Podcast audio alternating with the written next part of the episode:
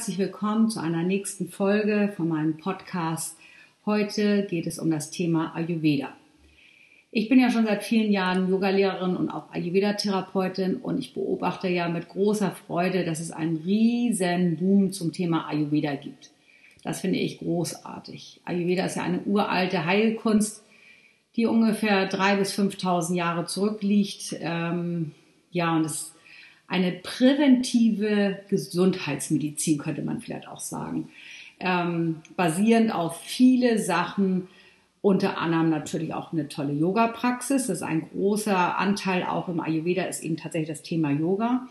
Ich persönlich, ähm, wenn ich jemanden berate, gebe ich auch immer gerne ganz spezielle Yoga-Übungen demjenigen mit an die Hand, ähm, die eben dann für diese Person gut und wichtig sind und nicht allgemeine.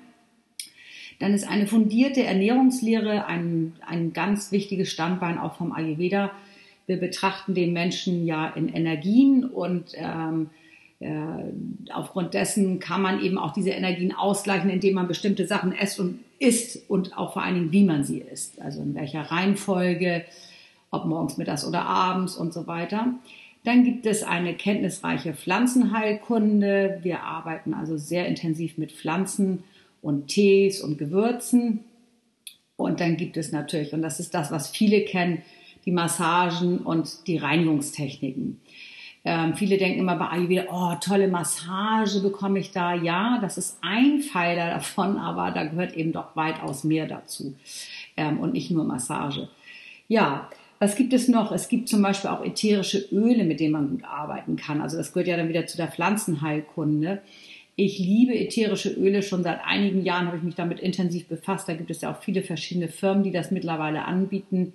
Ähm, und was machen ätherische Öle mit einem? Ne? Also erstmal riecht es gut, das wissen wir alle. Also wir riechen das gerne und wenn jemand ätherisches Öl drauf hat, ähm, das habt ihr bestimmt auch schon mal irgendwo gerochen bei jemandem, riecht es schon anders als ein Parfum. Also ein Parfum ist eher aufdringlicher oder intensiver als ein ätherisches Öl. Das ist viel weicher ähm, also das Gehirn ist ja sozusagen auch ein Platz, wo man Emotionen spürt und wahrnimmt. Und die Nase ist der kürzeste Weg zum Gehirn. Das heißt, wenn wir irgendwas Schönes riechen, geht es also direkt, ist verbunden mit unserem Gehirn und sagt gleich was aus.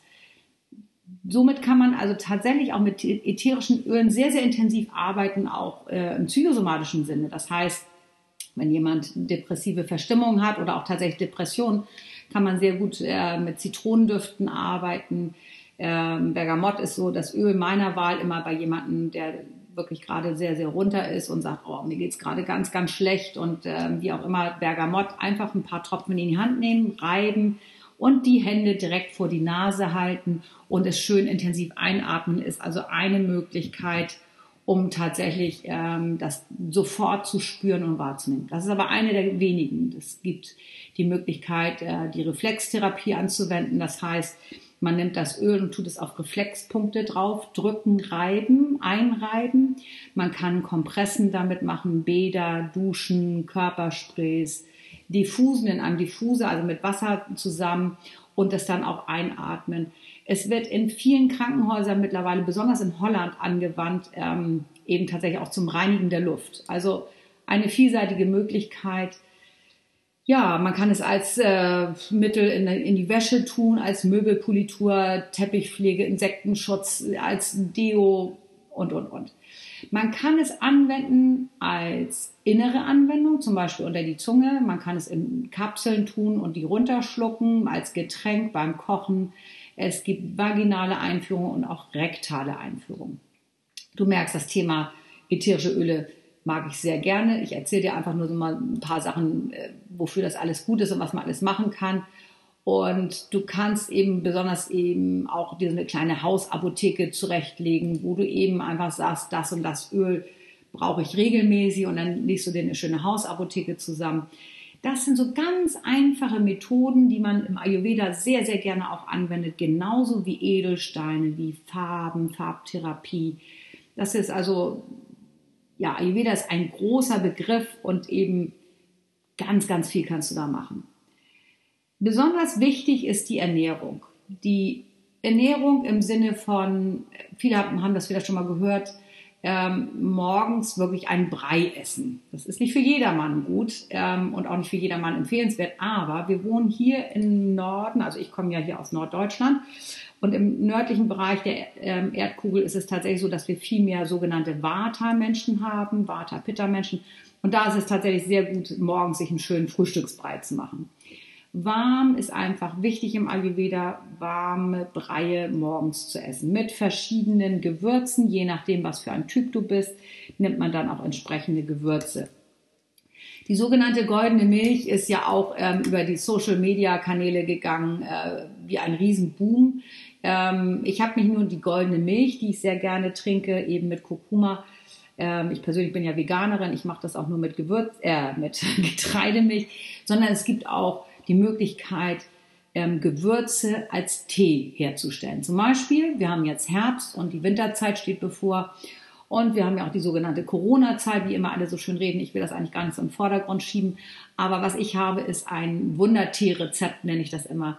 Das liebe ich über alles. Und wer jetzt keinen Zettel und Stift hat, sollte sich jetzt einen nehmen. Oder du guckst es bei mir auf der Webseite. Ähm, das ist jetzt keine Werbung oder sonst was, sondern gibst einfach das Rezept auf meiner Webseite unter www.sabine-strutzke.de kannst du ganz unten einen Button finden, Suche, also so ein Suchfeld und dann kannst du eingeben Wundertee und dann findest du das Rezept oder du schreibst jetzt mit und zwar du nimmst eine Zitrone, einen halben bis einen Teelöffel Kurkuma Pulver, eine Messerspitze Pipali, zur Not würde auch normaler Pfeffer gehen. Pipali ist Langpfeffer. Und der Pipali ist äh, ein Transportmittel fürs Kurkuma, wo es 25.000-fach sich verstärkt. Das heißt, viele nehmen Kurkuma nur so zu sich. Wenn du Pipali dazu nimmst, hast du eine 25.000-fache verstärkte Wirkung. Dazu gibt es auch sogar Studien. Ein großes Stück Ingwer geschält und in Scheiben geschnitten Süße deiner Wahl von Agavendicksaft, Dattelsüße, Zucker, wie auch immer, Süße das Ganze. Es ist wirklich wichtig. Im Ayurveda darf man süßen. Natürlich nicht viel, sondern in Maßen. Ähm, die Zitrone drückst du aus und du nimmst anderthalb Liter kochendes Wasser und tust das alles zusammen. Es sieht knallgelb aus, schmeckt sehr lecker, wie ich finde. Und wenn du das trinkst, ist es wie so ein Antibiotika aus der Natur wegen dieser Wunderpflanze Kurkuma, aber auch die Zitrone und der Ingwer natürlich. Also das mal so als kleines äh, Rezept äh, oder Rezepttipp für dich. Wenn du die goldene Milch oder das goldene Milchrezept mal wissen möchtest, auch das findest du bei mir auf der Webseite. Die goldene Milch empfehle ich immer abends zu trinken, weil Kurkuma ist sehr, sehr wichtig für deinen Darm und ähm, somit äh, würde ich dir also empfehlen, die goldene Milch abends zu trinken. Ja, dann reden wir Ayurvedis eben auch von den Massagen und da gibt es eben auch verschiedene Formen. Dort ist immer wichtig, warmes, schönes Öl zu nehmen, sehr viel Öl. Es gibt auch die Möglichkeit einer Selbstmassage. Ähm, du kannst da eigentlich relativ wenig verkehrt machen. Wichtig ist tatsächlich, dass du dich mal einmassierst mit einem schönen Öl.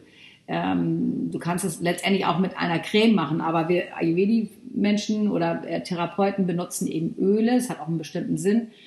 Die meisten Menschen von uns sind Vata-Pitta-Menschen, also kannst nichts verkehrt machen, wenn du ein Sesamöl nimmst. Du kannst aber auch ähm, ein Olivenöl zum Beispiel nehmen.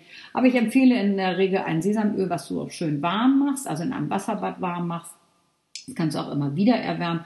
Und damit cremst du dich schön ein und massierst dir deinen Körper auch schön, also dass du einfach wirklich ganz bewusst dich eincremst und massierst und hinterher duschst du. Also das ist relativ wichtig, denn wenn du dich massierst mit diesem Öl, ähm, das Öl transportiert Toxine sowohl an die Hautoberfläche als auch ähm, das Öl transportiert Toxine ab durch die Organe, aber eben tatsächlich auch an die Hautoberfläche. Das heißt, du massierst dich, du lässt das Öl einwirken und danach duschst du dich ab. Du musst dafür keine Seifen benutzen, sondern du duschst dich einfach mit lauwarmem oder warmem Wasser ab und fertig ist. Dann bleibt ein schöner Film auf der Haut. Das heißt also, du hast deine Haut gepflegt und du hast auch was für, dein, für deine Gesundheit getan. Äh, Sesamöl oder Selbstmassage mit Sesamöl ist eine wunderbare präventive Maßnahme, aber auch wenn es dir zum Beispiel jetzt so in der Herbstzeit nicht so gut geht und du das Gefühl hast, oh, irgendwie ist mir so, hm, was auch nicht, vielleicht auch ein bisschen down, dann ist diese äh, Selbstmassage mit Sesamöl eine absolute Wohltat und sehr empfehlenswert. Ja, hier habe ich dir so ein paar kleine Tipps an die Hand gegeben, ähm, ein paar Rezepte. Du kannst auch bei mir auf der Website einfach noch mal ein bisschen rumstöbern. Wenn du mehr über die ätherischen Öle wissen willst, ähm, sprech mich gerne an, buche bei mir einen Termin, dann kannst du auch da nochmal eine Beratung bekommen. Ich verkaufe keine Öle, ich gebe euch immer nur Tipps, wo ihr sie herbekommen würdet können. das könnt ihr aber sonst auch selber machen. Für alle Frauen, die äh, zum Beispiel unter Wechseljahrsbeschwerden leiden, empfehle ich das Ilang-Ilang-Öl. Wird geschrieben Y-L-A-N-G ähm, ist eine Blume, riecht sehr blumig und die meisten sagen immer, oh Gott, oh Gott, das ist mir zu süß duftend. Ähm, Ilang Ilang ist wunderbares Öl, um gerade die besonderen Jahre von uns Frauen, die Wechseljahre, Wechseljahre hört sich immer doof an, finde ich, ich nenne das eher besonderen Jahre, wieder ein bisschen in Balance zu bringen. Ähm, kann ich also sehr empfehlen. Nur mal so als kleinen Tipp. Wenn du einfach sehr gestresst bist, dann würde ich sagen, probier es doch mal mit Lavendelöl. Und Lavendelöl, hab keine Panik, riecht nicht so wie bei Oma.